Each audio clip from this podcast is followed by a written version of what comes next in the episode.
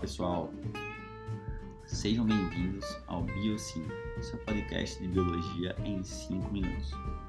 Eu sou o professor Henrique Moura, biólogo e enfermeiro, e hoje, no episódio 6, vamos conversar um pouco sobre o desaparecimento de abelhas polinizadoras nos diversos sistemas naturais. Existe uma explicação para isso? Eu estou aqui tomando meu suquinho de maracujá. O que é que tem a ver esse fruto maravilhoso com esse tema tão intrigante das abelhas? Fica a pergunta. Pois é, tem tudo a ver. Esse fruto depende e muito das abelhas, pois essas abelhas ajudam a polinização de frutos como o maracujá.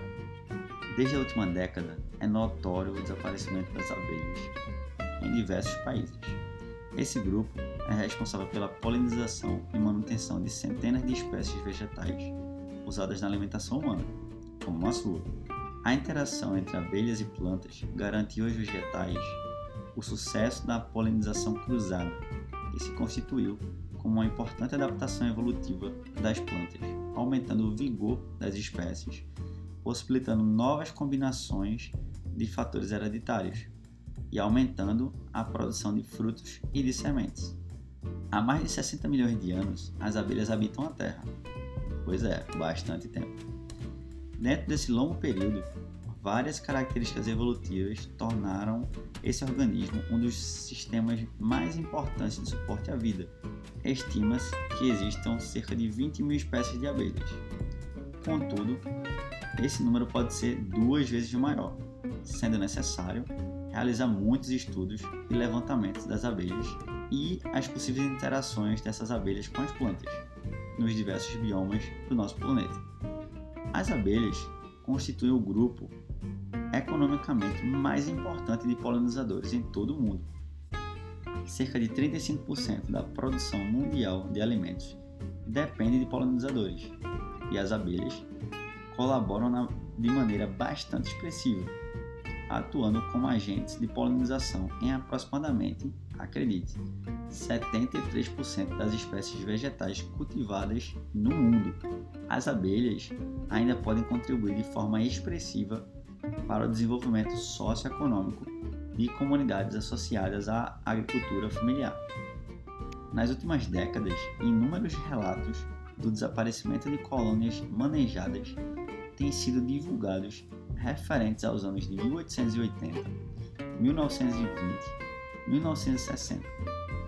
Esses desaparecimentos foram conhecidos como mal de outono, colapso de outono, doença de maio e doenças do desaparecimento, com descrições semelhantes ao que hoje pesquisadores denominaram de transtorno do colapso das colônias, carinhosamente chamado de CCD.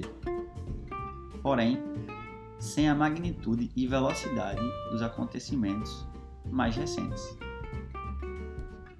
As possíveis causas do desaparecimento, entre as quais se destacam o desmatamento, reforçado pela carência da flora natural, o manejo inadequado de colmeias, as crescentes infestações de pragas nas colônias e o uso de agrotóxicos.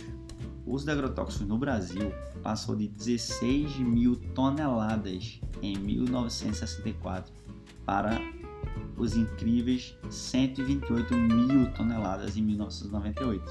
Além disso, nos últimos 40 anos, o uso desses insumos aumentou 700%. Acredite, 700%. Enquanto a área agrícola teve um acréscimo de apenas 78%. Com esse panorama, o Brasil é o país que mais utiliza agrotóxicos, em termos de quantidade total. Segundo a Agência Nacional de Vigilância Sanitária, a Anvisa, anualmente são utilizados mais de um milhão de toneladas, o que corresponde ao consumo de mais de um bilhão de litros. Acredite, um bilhão de litros. A conservação de abelhas, sejam elas nativas ou domésticas, é possível destacar a conservação de paisagem natural circundante das áreas agrícolas, a profissionalização de apicultores no manejo racional e nutricional e também da conservação das colmeias.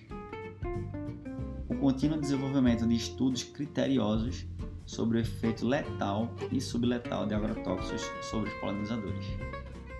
Pois é, nossas abelhinhas lindas vêm desaparecendo.